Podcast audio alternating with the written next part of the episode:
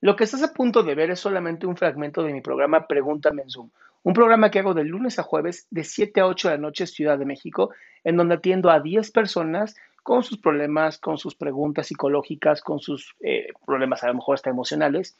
Espero que este fragmento te guste. Si tú quieres participar, te invito a que entres a adriansalama.com para que seas de estas 10 personas. Este, estaba viendo por aquí algunas preguntitas. Déjenme tengo una pregunta. ¿Es normal sufrir la muerte de una mascota?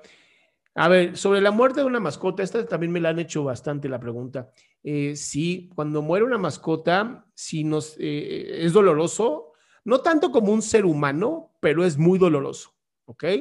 Este, ahora, si no hay hijos de por medio, si de plano no, no tienes eh, relación con más personas más que con tu mascota, el dolor de la pérdida de una mascota puede ser tan dura, de verdad, tan dura como la de un familiar. Entonces hay que tener mucha, mucha paciencia con nuestras personas que nos aman y que pues están ahí presentes, ¿no? Este, en este proceso. Para superar muertes es importante que lo trabajemos, no importa si es de, de mascotas o de seres humanos, lo importante es que trabajemos la muerte.